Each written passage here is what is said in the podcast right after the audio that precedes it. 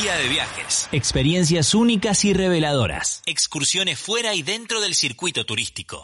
Recomendaciones, aventuras, sabores, cultura, costumbres, paisajes y mucho más. Guía de viajes.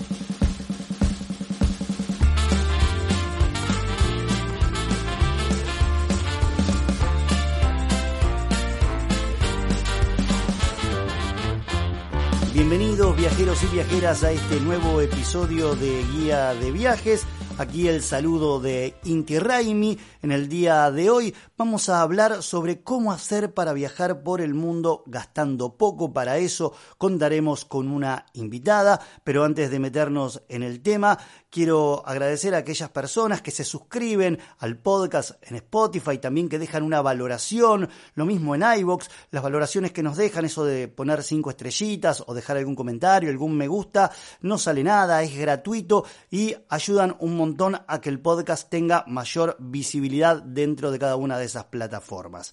También recuerden que pueden seguirnos en Instagram, eh, Guía de Viajes Podcast, así nos pueden buscar, allí eh, se van a ir enterando de los diferentes episodios, también cada tanto ponemos algunas imágenes sobre los temas que vamos charlando aquí en este espacio. Ahora sí, nos sumergimos directamente en la charla que tuvimos con Gerald, que en 2019 decidió hacer una pausa en su carrera profesional para dedicarse a cumplir su sueño de viajar por el mundo, sacó un pasaje de ida hacia Europa y arrancó a viajar sin rumbo fijo.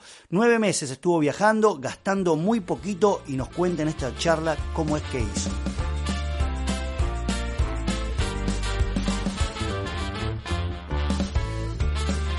Nuestra invitada del día de hoy es Gerald, es argentina, es amante del mate, esta infusión tan representativa de aquí del Río de la Plata, y tiene un blog, ella que se llama Matecito Viajero, que surge como un espacio para escribir algunas anécdotas viajeras, también para ayudar a otras personas a planificar sus viajes y por supuesto para animarlos a viajar.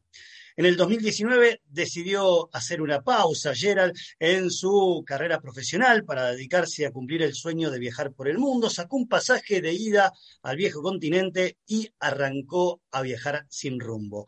Eh, una osadía que en principio duró nueve meses, que visitó un montón de países, así que vamos a estar charlando con ella, la tenemos aquí en línea y vamos a meternos también en un eje central que tiene que ver con esto de viajar en formato low cost. Contanos un poco, un poco de vos, ¿no? ¿Cómo fue el momento eh, en, que, en que, bueno, decidiste hacer este viaje sin, sin vuelta? Imagino que la vuelta fue obligada un poco por el, COVID. Eh, contame un poco todo, todo ese, toda esa parte de tu vida viajera. Dale, cuento, cuento. Bueno, ante todo, muchas gracias por, por la invitación vamos a, intentar contar todo lo que es esta vida de viajando low cost. Yo en realidad, a ver, arranqué en, sí, en 2019 a viajar, pero ya en el 2018 empecé un poco con la idea de empezar a pensar de un viaje largo, ¿no? Algo que económicamente estaba muy por fuera de mis posibilidades. Yo soy terapista ocupacional, me recibí en la Universidad de Buenos Aires, o sea, nada que ver con los viajes, trabajo en salud, con discapacidad, y bueno, estaba trabajando siempre de, febrero a diciembre, te diría, tenía un mes de vacaciones, hasta que agarré un día en unas vacaciones que estaba en crisis y dije, chao, ¿es esto la vida de trabajar 11 meses y viajar con suerte un mes?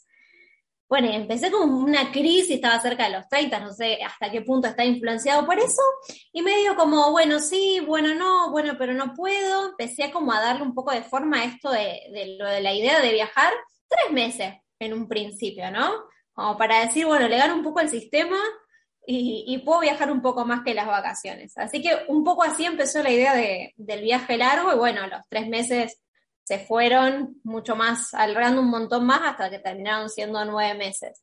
Pero bueno, un poco lo que impulsó ese viaje fue eso, ¿no? Esa idea de, o, no sé si idea, pero ese sentimiento más que nada de decir, bueno, pero no, no sé si quiero solamente viajar tan poco tiempo durante el año, ¿no? Entonces, ahí un poco por una crisis más laboral, te diría, que arrancó esto de viajar largo. Ahora, ¿este viaje comenzó en, qué país, en qué ciudad y cómo se fue desarrollando?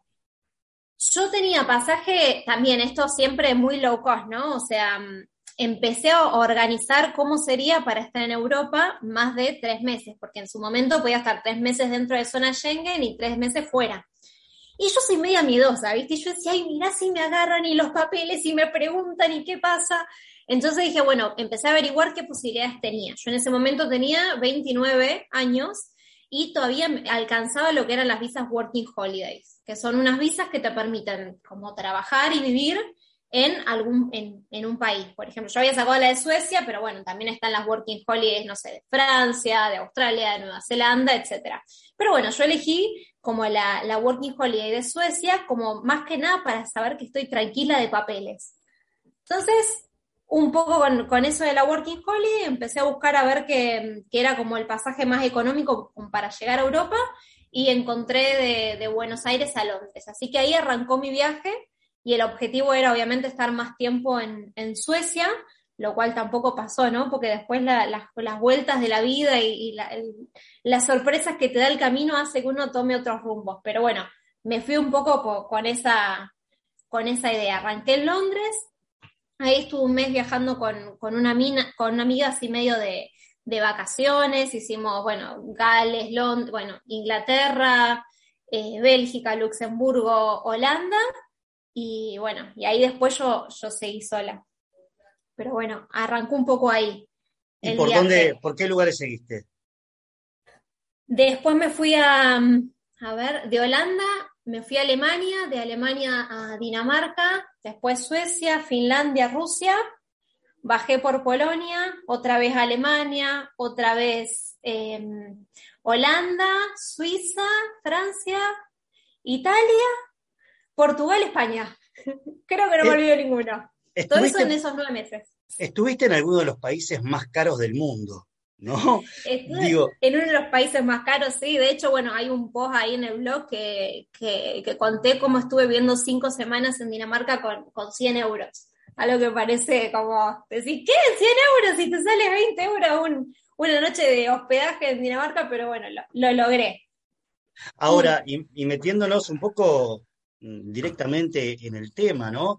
Eh, digo, países caros, dijiste Dinamarca, eh, Inglaterra es otro país muy, muy caro eh, por ahí para nosotros. Eh, ¿cómo, ¿Cómo planteamos esto de, un viaje low cost? Primero empezaste haciendo un ahorro como para poder, eh, como decías vos, tomártelo un poco como vacaciones. Fuiste trabajando en el trayecto. ¿Cómo hacías para gastar poco en estos lugares donde realmente cualquier cosa eh, no sale barata? Total. Bueno, un poco de todo, ¿no? Yo me había ido con un ahorro de en ese momento que eran dos mil dólares más o menos, eh, si mal no recuerdo, dos mil quinientos.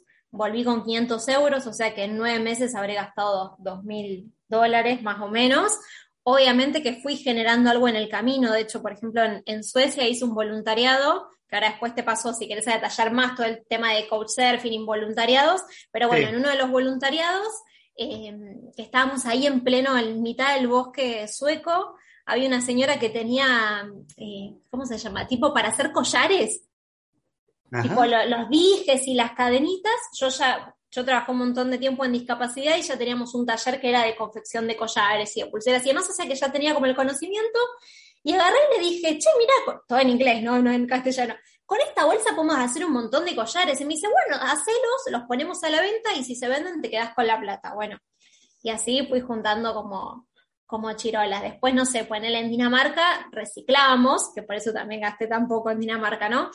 En general, en, en muchos de los países de Europa se recicla y te pagan por reciclar. Es decir, vos, no es que te pagan por reciclar, sino que vos compras, no sé, una botella de coca y te sale eh, no sé, te tiro, un euro, pero en realidad ese euro que vos estás pagando, 25 centavos de euro, ponele, son de la botella de plástico. Entonces, si después vos devolvés esa botella, vos te dan como ese, ese 25 centavos, ponele, no te devuelven esa plata. Bueno, entonces también juntábamos ahí como botellas, en, en Dinamarca estuve trabajando en un hostel, y claro, en vez de decir tiro la botella a la basura, la pongo en una bolsa y después me dan plata por eso. Entonces, bueno, un poco así, fui un poco generando, pero, pero bueno, fue, fue, un poco de todo. Fue también ir, ir viajando low cost. Los destinos también los iba eligiendo un poco, obviamente, por, lugares que tenía ganas de conocer, por cercanía, pero también me iba fijando a ver cuáles eran las ofertas, ¿no? Por ejemplo, en, Holanda, en el sur de Holanda, en un pueblito mini que se llama Mier, em, empecé a buscar, bueno, a ver cerquita de ahí qué, destinos tengo. Me acuerdo, no sé, tenía Colonia, tenía eh, Colonia de Alemania, ¿no? Tenía para irme más eh, para el lado del norte de, Holanda y como que también iba viendo a ver cuánto me sale y en base a eso iba organizando el viaje. Entonces como que los tramos se iban haciendo según cuánto me costara y bueno, demás. bueno, ahí en el, blog, en el blog tenés un poco una guía para em, viajar low cost, pero creo que podemos ir ampliándola acá en este podcast. Em, el primer paso sería cómo conseguir vuelos en este formato, vuelos baratos. Sí, en realidad, a ver, uno de los tips así súper eh, prácticos para viajar low cost, que a veces en realidad se dificulta, pero la idea es siempre uno estar como lo más flexible en relación a las fechas, ¿no? Si yo digo, bueno, mira, me quiero de vacaciones de este sábado al sábado que viene y quizás ahí estás un poco complicado porque justo el sábado sale más caro, pero si, si te podés correr, es si en vez del sábado salgo el lunes, eh, y en vez de dormir, volver el sábado, vuelvo el próximo lunes, quizás ahí encontrás tarifas más baratas. Y ahí es donde entra un poco el tema de los metabuscadores, ¿no? Como yo uno de los que más utilizo es Skiscanner, que mm, te va diciendo, y si no el otro, Turismo City, que también tiene buenos, buenos precios, los ves como en pesos argentinos, eh, y te va diciendo por rangos de mes o, o, según el destino que vos querés, cuándo te sale más barato, cuánto más caro, y a veces hay diferencia de un día eh, entonces, bueno, conviene eso. Después, por ejemplo, cuando estaba en, Europa, usaba una página llamada eh, Omio, antes llamaba GoEuro y ahora se llama Omio, que en realidad eh, él te, vos le decís, bueno, quiero ir, no sé, de, de Bruselas a Amsterdam, y al mismo tiempo te cotiza los vuelos, te cotiza los trenes y te cotiza los buses. Entonces vos ahí te vas fijando qué es lo que te sale más barato. Ponele, te sale más barato el bus, el Flixbook te tiro cualquiera, ¿no? Después te metes a la página de Flixbus y sacas el, el, ¿cómo se llama? El trayecto. Es como ahí medio un trabajo hormiga, ¿no? De, de, buscar. Después ya a la larga sabes más o menos que cuáles son las aerolíneas más baratas, ¿no? Cuándo más o menos es la época para viajar más barato. Eh, pero bueno, yo creo que con investigación, eh, un poco de ayudita quizás, pero se recontra puede viajar eh, barato, ¿no? A mí una de las cosas que me pasaba antes del viaje es como que sentía que, viajar, y más viajar a Europa, estaba fuera de mi, de mi poder adquisitivo, digo, más allá de que estaba recibida, que tenía tres trabajos en ese momento, cuatro, ya no me acuerdo, pues siempre tengo tantos trabajos, em, sentía que no, no podía jamás eh, bancarme un mes en Europa, por ejemplo. Era algo que no estaba en mi, de mi poder adquisitivo. Entonces, nada, viajar low cost también a mí me dio la posibilidad de poder vivir y experimentar todos esos lugares y conocerlos, pero bueno, quizás de, una manera que se amoldaba más a mi, a mi situación económica. Históricamente el, tema de viajar estuvo asociado al lujo. Creo que eh, por ahí en los últimos años eh, se empezó a entender que cualquiera que más o menos esté trabajando, tenga algún tipo de ingreso, eh, podía, podía viajar, podía hacerlo.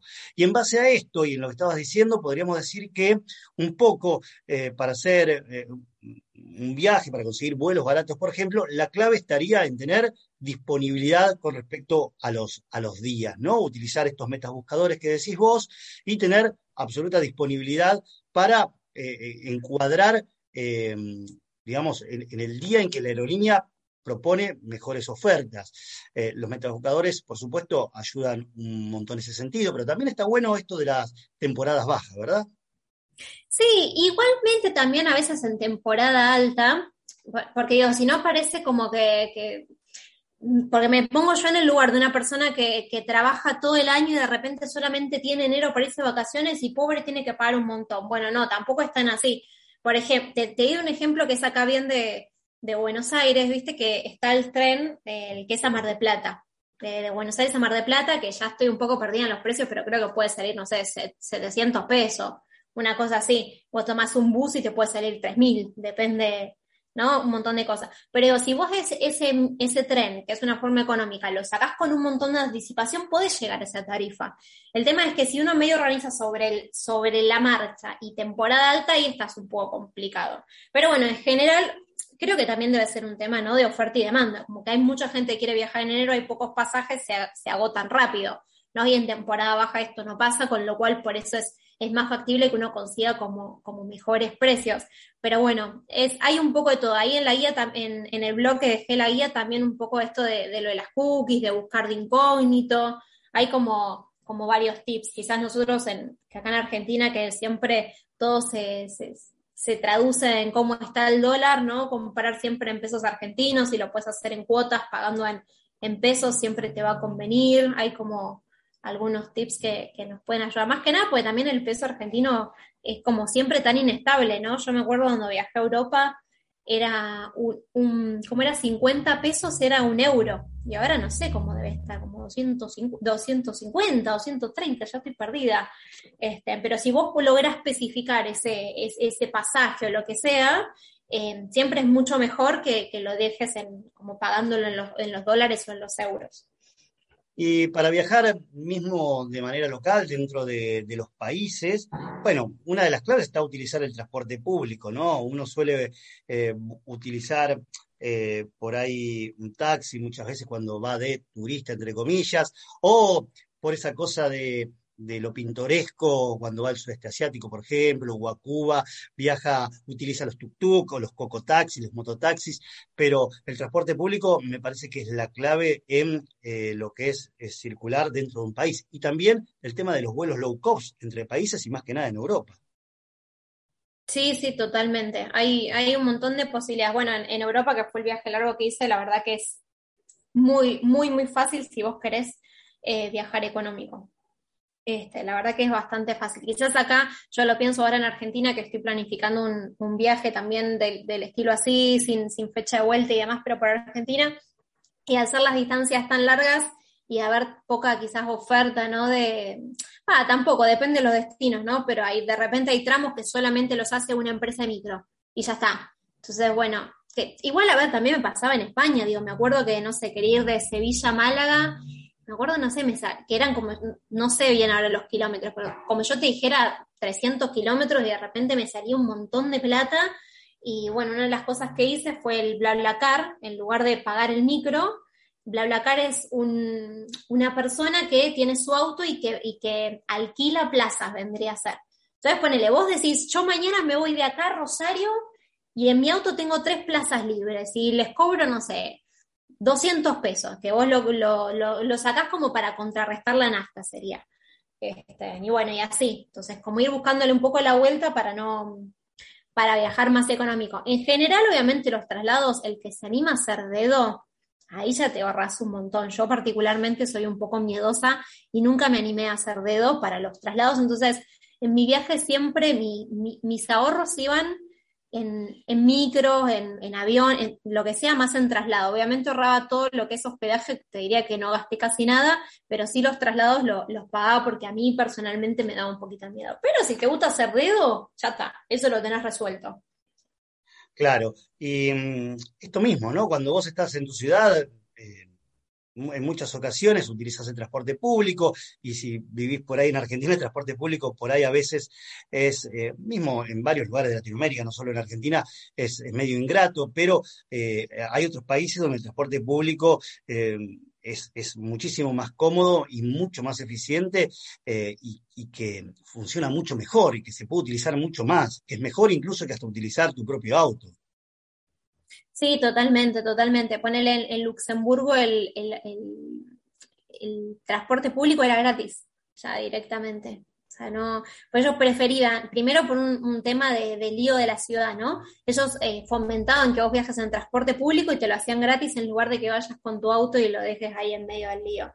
Este, pero sí, y después otro de los tips que quizás, a ver, obviamente que el transporte público te barata, pero depende de la ciudad o el lugar donde estés, si vos estás en una ubicación como más céntrica, ¿no? Porque esto suele pasar, que uno dice, uy, este hotel me sale más barato, que está un poco a las afueras, entonces elijo este, pero después te lo días tener que irte hasta el centro, tomarte algo, entonces quizás a veces es preferible gastar un poquitito más de hospedaje y sabes que estás en el medio y haces, puedes hacer todo caminando, sos de lo que te gusta caminar, lo haces todo caminando o con eh, a lo sumo tomarte, como vos decís, algo de transporte público, pero también estar en una buena ubicación te em, podés ahorrar un montón. Yo casi todo lo he hecho caminando.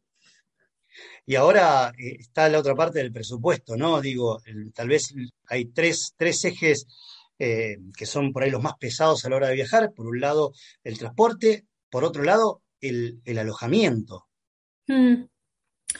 Bueno, y lo que es alojamiento, yo lo que más he usado son como dos, dos grandes eh, puntos, por así decirlo. Por un lado, lo que es el coach surfing y por otro lado, lo que es los, voluntariados. El coach surfing básicamente es, em, todo esto es ahí como páginas, no es que, ay, che, me invitas a tu casa, te invito. O sea, hay una página que se llama coach surfing y vos buscas, no sé, de repente voy a estar tres días en Buenos Aires. Entonces pones Buenos Aires de tal fecha a tal fecha y te sale un montón de gente que ofrece em, una habitación de su casa o puede ser, no sé, un colchoncito ahí en el living, eh, gratis, a ver, gratis a, nivel económico, porque obviamente hay un montón de intercambio, de repente, no sé, yo cuando hacía couchsurfing llegaba y, y, daba a probar un mate, cocinaba unas empanadas, entonces quizás el intercambio venía más por lo cultural y no lo económico. Em, eh, pero bueno, eso está bueno quizás si viajas poquitos días o si tenés planeado de repente, no sé, un, viaje por cinco ciudades en, qué sé yo, 15 días y te va a servir el couchsurfing. Después tenés los voluntariados que son, que vos trabajás, eh, depende del voluntariado, pero por lo general son 20 horas semanales, 20 o 25, que trabajás por casi por comida. Entonces ahí encima te ahorras la comida. Pero ¿qué pasa? La mayoría de los voluntariados son como más largos. Yo igual he hecho voluntariados cortos, por ejemplo, en Holanda hice un voluntariado que era una semana, eh, y fue una semana que tenía casa comida y lo único que he gastado es, no sé, me tomaba un bus a, otra ciudad por 3 euros. Este, pero bueno, depende también un, poco, ¿no? De, lo que le guste a cada uno. Hay un montón de gente que no, no quiere ir a, trabajar, ¿no? Digo, es como las vacaciones son justamente vacaciones y no quieren hacer nada. Pero bueno, también depende el, viaje de cada uno. Yo, como te decía anteriormente, como que no podía costearlo, pero mi manera es ir, en, intercambiar mis habilidades este, por casi por comida. Y también, más cuando estás viajando mucho tiempo, los voluntarios te dan la posibilidad de experimentar como ocupaciones nuevas. O sea, yo toda mi vida trabajé, trabajé ocho años o diez en ventas, después cuando me recibí trabajé eh, en salud o lo que es discapacidad, y de repente parece una tontería, pero jamás en mi vida trabajé en un hostel. Entonces de repente dije, che, ¿qué onda tirar, hacer un voluntariado en un hostel? Para ver qué era, digo, porque también sentía que tenía 30 años y que mis ocupaciones laborales habían sido muy acotadas, más allá de que trabajo desde los 18, o sea, cumplí 18, los tres días salí a trabajar, o sea que hacía más de 10 años que estaba trabajando, pero siempre como con pocas ocupaciones. Entonces también te da un poco la posibilidad de eso, los voluntariados, de, poder probar ocupaciones laborales, más allá de, sin la presión de, ser un contrato de trabajo, siempre en un contexto de, que te ayudan, de que te enseñan, de que estás aprendiendo, que es un intercambio, porque no es que estás vos sola, sino que hay un montón de gente de un montón de países, entonces es como una súper posibilidad para, para un intercambio cultural. Así que bueno, nada, un poco de eso. Ahora tenemos un poco, llamémoslos, extremos, ¿no? Por un lado, el ultra low cost, esto eh, de, los voluntariados y del couchsurfing, y del otro lado, las aplicaciones tipo Despegar, Booking o incluso las agencias de viajes. Pero hay algo intermedio, por ejemplo, Airbnb, ¿no? En donde alguien pone en alquiler temporario su casa y generalmente uno consigue eh, mejores alojamientos que en eh, Booking o en Despegar y a mucho mejor precio. Sí, totalmente. Y los Airbnb también están buenos cuando viajan más de uno, ¿no? Porque a veces decís, bueno, soy una familia y quizás pagar un hotel a pagar un Airbnb es mucha la diferencia. Y después la otra también, si, si no tenés drama de compartir habitaciones, son los hostels.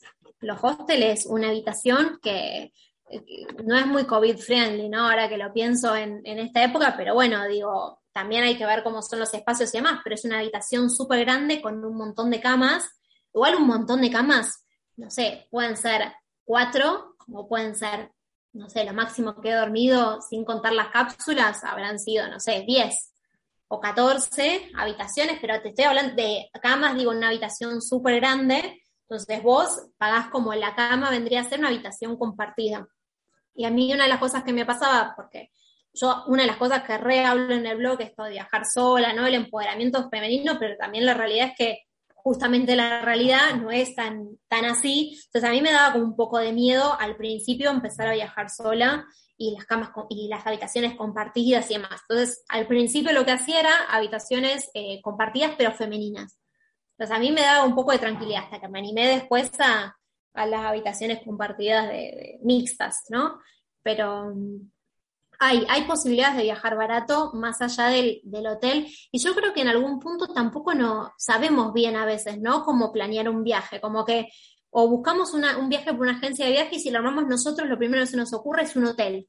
No pensamos que quizás hay un hostel que aunque sea la habitación privada, el baño es compartido y te sale más barato, o alguna posada, o esto de los Airbnb. Este, es, es como súper amplio todo lo, el panorama pero bueno, es cuestión también de, empezar a investigar un poco. Y la otra parte del presupuesto se suele ir en lo que es comida, alimentación. ¿Y qué podemos decir en relación a esto? Y lo que es comida siempre, para mí, ¿eh? los lugares más locales, tipo los mercaditos, eh, los, food trucks, pero no, te imagines el, el, food truck como, no sé, el, como un puesto, ¿cómo lo voy a explicar? Como poco higiénico, ¿viste? A veces nos imaginamos, ay, no, comer en un puestito de la calle, pero no, o sea, hay lugares que, están súper bien y la verdad que es comida bien como, como local. A mí me pasó, por ejemplo, en Gales, que también irme a comer a un, a un restaurante, me acuerdo cuando me salía, pero carísimo, y de repente encontré lo que era el, el mercadito local de Gales, como yo te dijera, el mercado de San Telmo en pleno corazón de San Telmo, pero bueno, con precios mucho bien accesibles en Gales, y me acuerdo, no sé, que por dos libras me había hecho una, me había comprado hongos, me había comprado arroz, no me acuerdo, hice como cuatro comidas, y de repente, claro, vos decís, pero si me voy al, no sé, aunque me haya ido al McDonald's, que dentro de todo siempre los McDonald's son low cost, no los recomiendo, soy vegetariana, pero digo, siempre te compras un combo ahí, te sale barato, eh, imagínate en un mercado, te compras un mercado local y te cocinas vos y te sale mucho más barato. Pero bueno, ahí tenés que tener también esto, estar en un hostel, en algún lugar tipo Airbnb que tenga cocina, ¿no? Em, y hacerlo más, e, como más económico. Y hay como una máxima que tiene que ver con evitar los restaurantes que están llenos de turistas, sino más bien fijarse cuáles son los, los restaurantes o comederos en donde hay más bien gente local. Total, igualmente yo creo que esto también depende un poco del tipo de viaje que le guste a cada uno. Yo particularmente no soy una persona que digo, uy, regastaría en un restaurante porque me como con cualquier cosa, es más, al ser vegetariana a veces me ha pasado que los restaurantes tampoco tienen mucha opción, entonces quizás me cocino y hasta es mejor, pero prefiero, no sé, gastar en excursiones. Pero quizás hay otra persona que te dice, che, yo prefiero estar todo el día, en la playa, no hacer ninguna excursión e irme a comer en un buen restaurante está bueno también eso, digo, cada uno pueda elegir y escuchar cuál es su propio viaje y qué es lo que más tiene ganas de hacer. Entonces, en base a eso, porque digo, quizás, a ver, lo de viajar low cost también, digo, depende de, lo que cada uno priorice, ¿no? Entonces, digo, quizás economizas en, otras cosas, pero en, otras no, y está bien y es súper válido. Lo importante es que viajar de, de, la manera que cada uno tengamos, ¿no? Y una de las cosas justamente que veo en el blog es que no hay una manera de viajar, ¿no? Como que está bueno que cada uno descubra cuál es su manera de viajar y armar como el viaje a su medida, ¿no? Como la vida misma. Mencionaste el tema de las excursiones y actividades, y sabes que em, hace unos días estuve por el sur de Argentina y especialmente en Puerto Madryn, en donde quería hacer una, excursión que involucraba acercarse a, la lobería y poder ver los lobos de cerca, desde los lobos de, mar, ¿no? desde el mar, estando allí, incluso a veces eh, los mismos lobos se acercan a vos y como que se genera un jugueteo ahí muy, muy espontáneo. Em, y averiguando esta excursión en los diferentes locales eh, que venden este tipo de de actividades, eh, todos tenían como un precio fijo, ¿no? Que, si no recuerdo más, mal oscilaba los 12 mil pesos.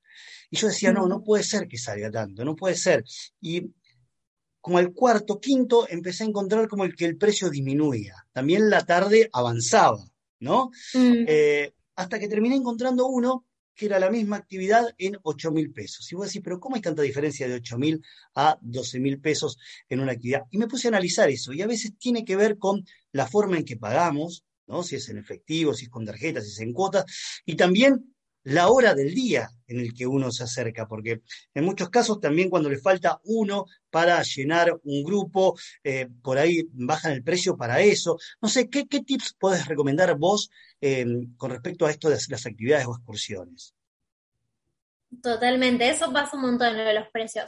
Mira, igual también me pasa que, que lo pienso, digo, hay una persona atrás que está vendiendo esas excursiones que es el laburo de esa persona. Entonces digo, tampoco es yo por lo general lo que suelo hacer es hago muchas eh, excursiones por mi cuenta, obviamente que a veces excursiones que no la puedes hacer, pero bueno, todas las actividades que puedo hacer con mi cuenta las hago. Em, a veces quizás te sirve, no sé, no alquilar, pero bueno, arreglar con un taxista de que te deje en, cierto, en ciertos lugares y te recoja a a tal lugar a tal hora y cuánto te cobra. Eh, no sé, me acuerdo, por ejemplo, en las Galápagos que había una, excursión que salía 100, 100 dólares, que era para ir a una playa no sé a cuántos kilómetros estaba, y le preguntamos a un taxista, che, ¿cuánto nos cobra? Y te cobro 25 dólares, pero te llevo a tal hora, te espero a tal hora, y nos salió más barato que pagar los 100 dólares de excursión, porque en sí quizás la playa era de, entrada gratuita, pero qué sé yo, al no estar eh, con un auto y demás, eh, no, podíamos acceder. Pero bueno, depende mucho. Hay excursiones que, sí, que te la tenés que bancar y, tenés que pagar un montón si realmente lo querés hacer, porque bueno, es, el precio un poco de la excursión, pero también hay un montón de cosas que, se pueden eh, economizar. Y ahora uno de los boom, que antes era muy boom en Europa, pero ahora está como bastante más de moda acá en, Latinoamérica, es lo de los free walking tours, que es em, un tour que lo haga una persona que, que es se dice gratis, pero no es gratis, ¿no? Pero es como un tour a pie en donde un guía te va llevando por los puntos principales de la ciudad y cuando terminás el recorrido, vos le das como una propina eh, a contribución, ¿no? Y digo, y, más allá de que esto, ¿no? Pensar no es gratis, porque no es gratis porque hay una persona que está laburando y te está contando todo lo que él sabe, te lo está desplegando para que vos lo puedas aprender, entonces eh, no es gratis, pero sí, bueno, cada uno puede poner al final del recorrido lo, que le parece y lo que puede. Entonces también está bueno eso de los free walking tours como una manera un poco más económica que contratar, por ejemplo, un tour privado. Em, sí, un pero bueno, depende de la ciudad. Me parece que, el, tópico de, esta parte es que se puede hacer excursiones low cost sin necesariamente estar atentando contra el trabajo de otras personas. Sí, totalmente. Y también, a ver, eh, y volvemos también a, lo mismo de antes, ¿no? Que depende del viaje de cada uno. A veces, viste, uno siente como la presión de, ay, voy a tal destino y tengo que hacer tal cosa y tal cosa y tengo que conocer tal otra, y quizás sale un montón de plata. Y, a ver, y también está en cada uno, ¿no? Decís, ¿qué hago? Bueno, me, endeudo por tal excursión o hago lo que puedo. Digo, creo que es un poco la base, ¿no? Que cada uno pueda, pueda hacer lo que tenga ganas de hacer y pueda conocer los destinos y, que no sienta que lo económico es, eh, como lo puedo explicar, como un impedimento, como que siempre hay una forma de, darle la vuelta. Y quizás, obviamente, ¿no? En todo hay una ganancia y también hay una pérdida en toda elección, y quizás te perdés algún lugarcito de conocer, quizás no conoces todo, eh, pero bueno, es, qué sé yo, si uno quisiera también viajar así como all inclusive, con, tener todo, todas las excursiones, todo armado y, también tiene su costo y es, y es entendible, pero bueno, total, y creo que es la base de, los viajes no low cost, como tratar de ver qué es lo que uno quiere, qué es lo que uno le gustaría y también adaptarlo el viaje a las posibilidades económicas de uno. O sea, yo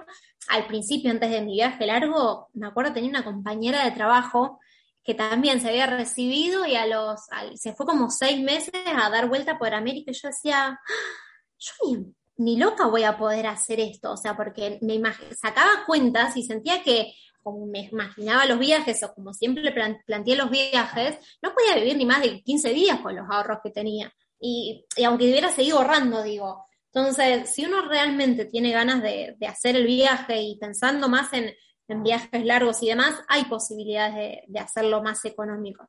Pero bueno, obviamente hay, hay cosas que, uno tiene como que, dejar, por así decirlo.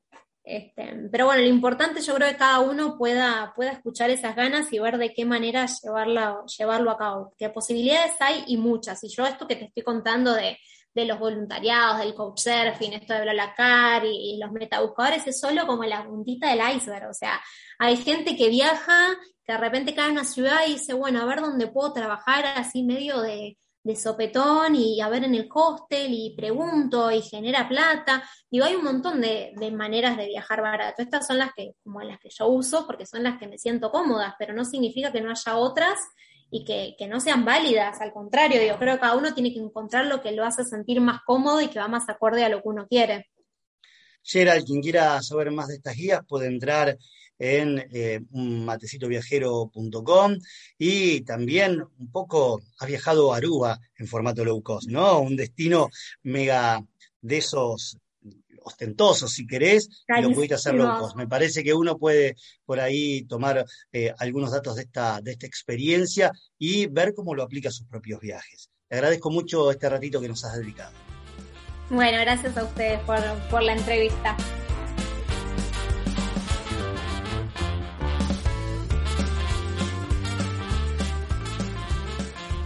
Hasta aquí llegamos con el episodio del día de hoy, en esta charla en donde Gerald nos dio algunos tips para viajar por el mundo gastando muy, muy poquito.